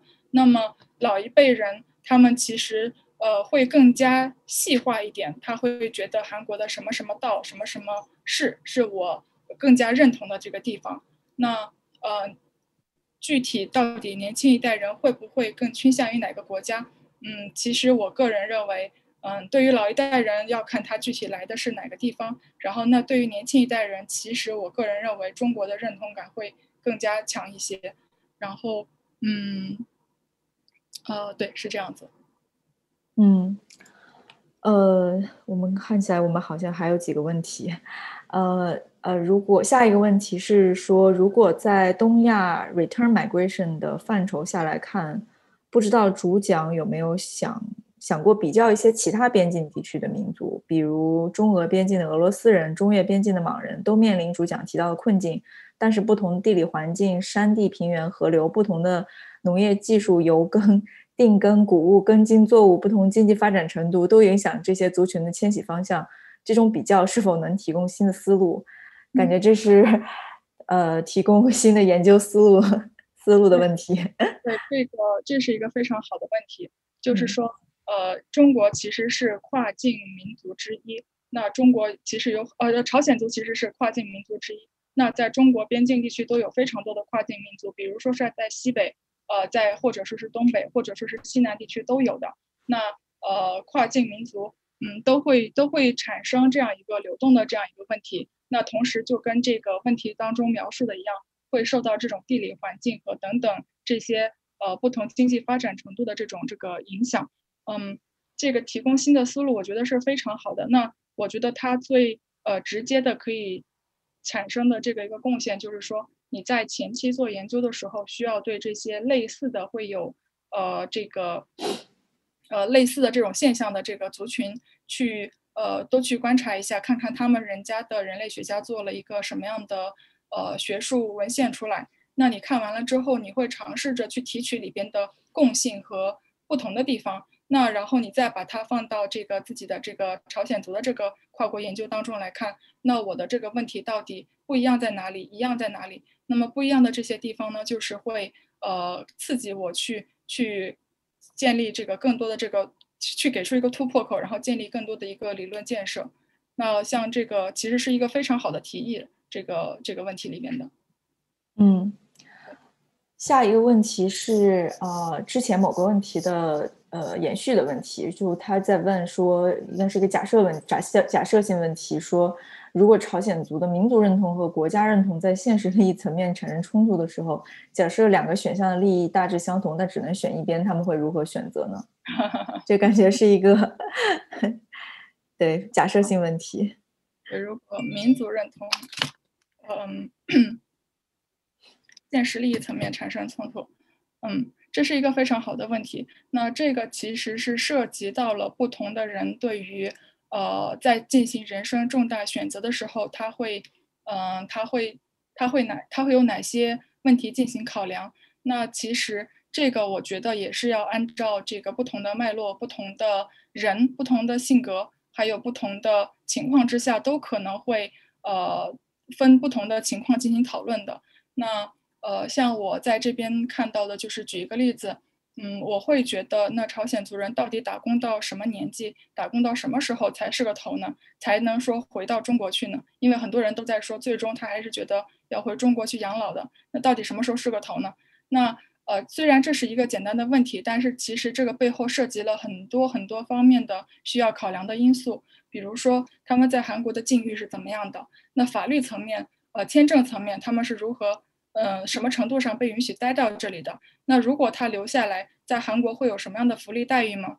那他回到中国会有什么样的福利待遇呢？那呃，两国的这个经济呃消费水准又是什么样子的？那在这些种种的综合因素考虑之后，他们必然会选择一个每个个体选择一个对自己最呃有利的这样的一个 选择，并且去实施。那所以其实在这个问题当中，其实也是类似的。在碰到民族认同、国家认同这种现实利益层面产生冲突的时候，我觉得必然也需要再去呃进行细分，嗯，就是说不同的人会去做不同的选择。我觉得很难说，嗯，必然的整个群体一定会更加倾向于呃选择哪一个选项。呃，下一个问题是是说。呃，民族认同感是否来源于语言、食物、服装和传统习俗？嗯，呃，对于呃朝鲜族人来说，这些因素是否在逐渐消亡？呃，问朝鲜族人会不会以生活在中国的韩国人有比其其他人有更强的认同感？嗯，生活在中国的韩国人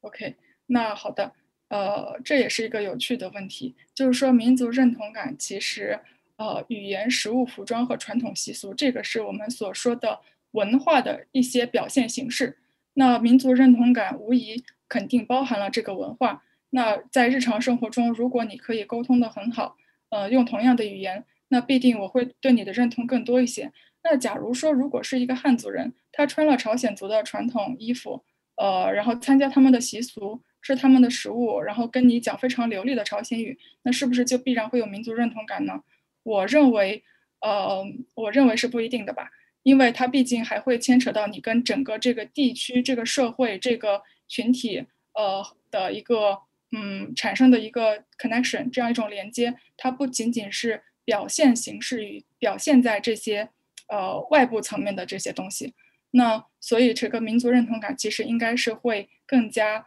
呃，有更加深厚的历史的和社会的这个社会关系的这样的一个。呃，连接在里边。那对于朝鲜族呃人来说，这些因素，嗯，我认为其实跟很多其他的民族一样，一些民族的传统的东西其实呃是在渐渐的弱化的。但是有趣的一点，他们到了韩国，但是韩国是在这些年来是不断的想要强化自己在国际上的这个呃这个这个地位和这个呃民族特点，所以他们一直在努力的推行自己的传统文化呀、服装呀，还有食物，像泡菜，还有就是呃一些呃文化遗产呀。那到了这边，他们会突然发现，呃，就是好像有些东西又是被强化了的，比如说韩服。那很多人都喜欢去租借韩服，去各种景点去拍照，所以，呃，可以说在生活中其实不太能够见得到人们会日常穿这些衣服，但是在节庆的时候，呃，也是会去，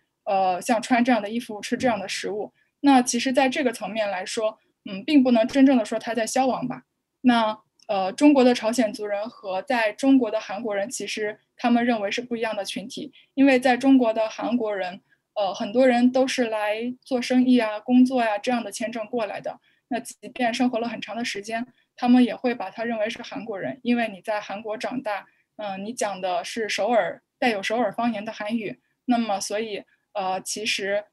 我认为中国朝鲜族人还是对于自己，也就是中国朝鲜族人会有更强的认同感，比起其他的中国汉族人，呃，韩国的呃韩国人。中国的韩国人等等这些其他的类别来说，好的，这个我看线上也是呃，Slido 上也是源源不断有新的问题，嗯，因为时间的关系，我们就把现在这几个问题回答完，我们就不再接收新的问题了。嗯，下一个问题，嗯，其实之前也提到过，就是下一个问题说这个田野调查有没有可能因为研究课题太敏感被被驳回？嗯。这个问题呢，就是你不需要去向当地报备，呃，但是呢，可能会通过某些情某些情况下，他们会知道你的存在。比如说，你时常去拜访他们的某一些部门呀，或者办公室呀，那他们就会渐渐知道你的存在，那会跟你一些进行一些交流。你可以问一些你想问的问题，他们也会有些人比较热心，会看看怎么样程度上能帮到你。那如果你涉及的问题，呃，太敏感的话。确实，其实会对你自己在田野中的存在带带来一定的困扰，呃，可能会有一定的危险性。所以，呃，所以就是自己在选择课题的时候，也会尝试，也会去考虑这方面的问题。还有就是你在介绍自己的时候，嗯，你看你这个话是怎么样说的？我说中国朝鲜族的这个研究，然后讨论他们的这个跨国移民，这些其实都是可以被接受的。但是我也有被。暗示或者说提醒过，就是你在研究过程研究这个话题没问题，但是研究过程当中呢，你不要呃太去钻入这些政治政策立场这些方面的问题，呃这样做是不对的，对你也是不好的。那呃他会建议我尽量呃往某一些比较积极的、乐观的、安全的方向去去讨论，对，但是嗯我。嗯，但是这种敏感的这种情况是必然会存在的，尤其是你涉及到一些少数民族啊，或者是在边疆地区啊这样的，所以其实做研究也会带有一定的这个呃危险性的。好的，呃，感谢静怡的分享。下面一个问题是，请问朝韩两国的侨务政策是怎样的呢？中朝鲜族在呃中国和韩朝关系中扮演着什么样的角色？嗯。嗯，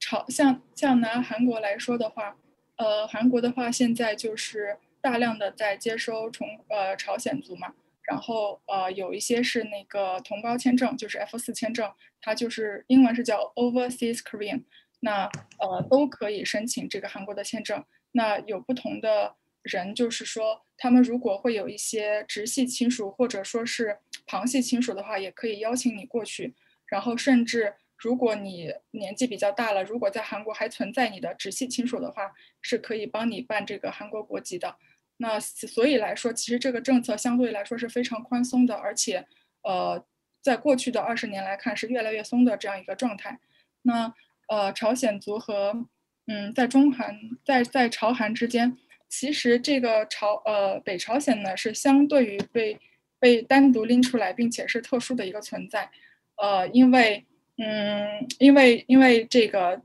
其实外部的人其实并不是那么的容易去进入北朝鲜，那其实也不会有那么强烈的动机去北朝鲜去赚钱，因为毕竟韩国的经济发展是更好的。那在这个两国关系中间，嗯，其实。在韩国来说，他们对于朝鲜族的称呼更多的就是单独的这么一个朝鲜族这么一个称呼，有的时候会把他们跟中国一大类规划在一起，嗯，所以其实并不能说他在两个中间真正呃做了一个中间人或者是一个沟通的桥梁，或者是类似这样的一个模糊的这个关系，因为他们对于这些呃脱北者也好，或者是中国人的中国汉族人、朝鲜族人都有这样一个比较详细的划分。那么，呃，所以中国朝鲜族无疑是更在这个中国的这个范畴之下的。但是，我想分享一个比较有趣的一个我所听了刚来这边听到的一些事情，就是说，呃，有一些脱北者他们会绕一大圈，最终回到这个韩国，然后在韩国也找一些工作去打工。但是呢，呃，据说脱北者其实是更被歧视的，就是从北朝鲜来的。所以呢，有些脱北者会。呃，说自己是朝鲜族人，因为这样的话，好像雇主会更加愿意使用他们。嗯，但是这个具体这个会不会我进行更深入的调查或者是访问，我觉得也是，嗯，现在还现阶段还很难说。只是我有初期的听到过这样一些传闻。好的，嗯嗯，下一个问题，下这下面最后两个问题，呃，应该是同一个观众提的，说。呃，感谢主讲人的分享。想首先想请问您怎么看待朝鲜族在不同层次上的认同呢？在具体生活中如何对不同认同排序呢？呃，其次，在中国的西南边境已有的跨境流动研究，更多的表现为一面倒的向中国流动，经济因素也是驱动力。嗯，不知道主讲人怎么看待这种东北西南人群不同的流动方向呢？嗯，好，对，嗯，好的，那那我先回答这个，嗯，然后这个就是，嗯，这个认同确实是有很多不同层次的。那这个就是跟之前提到过的年龄的划分，还有就是不同代际，比如说是第几代的移民，然后呃他自己的人生有什么样的境遇遭遇，那他如果一直在中国，其实呃并不会产生非常大的冲击。那他到了韩国，但但是却并没有被主流社会。呃，接受，那么这种情况下，其实会更加强化这个中国的认同。所以，呃，这种分层就是要根据不同的年年代来看。那如果年纪大一点的人，他们呃可能会对情感上会对朝鲜半岛、对韩国会有一些嗯认同，但是他们非常清楚的一点是，呃，对于这些绝大部分出生在中国、拥有中国国籍的人来说，呃，他们会更加强化自己的这个呃国家认同。因为这个绝对是跟个人的生活经历是相挂钩的，那这个认同的排序就像呃，跟你哪一个认同会给你带来更多的便利和呃满足感和呃好处，这些都是相相同的。那么以这样一个呃为例的话，那你可以非常明显的看到，其实嗯，保持中国朝鲜族这样一个比较小的这个范围的呃认同的话，好像。对于他们来说，能够更得到一更得到自己的满足，但是其实呢，另一个层层面来说，它也是在两个地方体现了它的归属两难。那呃，跟这种西南地区的这个呃跨境流动，嗯，没错，它确实是经济因素是最明显的一个最大的这个驱动力。那这种不同的流动方向，其实你可以理解为是区域型的这个经济政治。等等，这个资本文化层面的这个流动，它跟呃这一个时期里边呃区域的不同国家地区的这个呃这个经济发展的前后因素，这些都是不平衡，都是相关的。那么必然这样的流动是从呃欠发达地区往这个发达地区这样的一个流动方向。那么在西北呃在西南地区来说，可能中国这一边对呃我并不是非常了解那一边了，但是我个人的看法可能是觉得。对于中国的这个流动，对于他们的生活来说会带来更大的改善。那么在东北的话，那无疑目前来看，像韩国的这个流动，就是呃在经济层面来说是会对他们来说进行更大的改善。嗯，所以其实你也可以放在这个当地的这个当地呃脉络之下来看的。嗯，好，下边一个问题是最后一个问题，他是问说，现在国家对边境地区有很多投入很多建设，比如说自贸区之类的，来刺激边境发展。在边境地区的很多符号都体现国家在场。您的体验点应该也有这样的情况吧？想请问当地人如何看待这种，呃，这种现象呢？族群情感和经济利益有没有主主次之分？嗯。像我在呃东北地区的话，有看到过一些呃建设，就是呃他们会有一些是进行这个旅旅游村的这个打造，但是呢，比较有趣的是，你会发现这些旅游村他们会把这个房子重新重新改造一下，就是造成那种传统的韩式的这个呃形态，但是呢，里边的人还是留守老人，里边的年轻人都跑去这个韩国打工了，然后留守老人。里边选出来了一个村长，然后再呃响应这个政策，然后去搞一些这种旅游文化。那显然说明什么呢？就是这样的一个旅游文化，这种所带来的这个刺激，并没有真正的呃这个带来的这个收益，并没有真正的盖过去韩国打工这样一个事实。就是没错，因为整个这个呃国家是在边境进行建设。那你以东北为例，那东北其实呃这最近几十年的经济发展，其实在呃，是相对滞后的，而且非常明显的一点是，所有的人口都是在外流的，它人口是呃已经开始出现负增长的。那这种情况下，经刺激边境发展，并没有，呃，目前看来并没有看到在朝鲜族村上并没有看到很好的这样一个经济发展。那所以，呃，在这样的环境之下，确实体现了国家在场，但是我个人认为它是一个比较在表表面层面的一个呃体现。因为你看到的是一个壳子，但是里边的人呢，其实都走了。嗯，然后，嗯，族群情感和经济利益，嗯，我认为这个并不并不是互相排斥的，因为在整个流动的过程当中，呃，经济利益无疑是人们最追逐的一个呃明显的一个呃东西，所以他们才会去进行这样一个流动。但是呢，呃，族群情感也是在这样的流动的碰壁，或者是各种遭遇、各种呃情况下，会呃产生一些新的刺激，然后刺激他们的这这个族群情感。那呃比较比较明显的，在韩国你能看到，没错，经济利益是我在韩国打工可以给我带来更多。那但是族群情感呢？因为你们韩国人对我们并没有产生很多的认同，同时我在这边生活其实也挺辛苦的。那呃族群情感其实会。对着这个中国这个国家的层面，会有着更强烈的这个像嗯归属感。那所以其实嗯，你说这个有没有主次之分呢？我个人认为它并不可以绝对的说哪一个优于哪一个，而是嗯搅在一起共同存在着的。嗯，谢谢。非常感谢这个问题的这个回答已经就是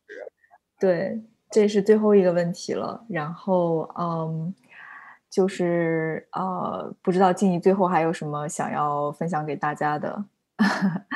那个，我们现在又出现了一个问题，但是呃，我我我们那这个时间的关系，我们就可以欢迎这个观众呃移步我们的微信微信群，然后微信观众群，然后跟主讲进行线下的讨论。我们现在线上的问题已经截止了，我们就呃时间的关系，我们就不再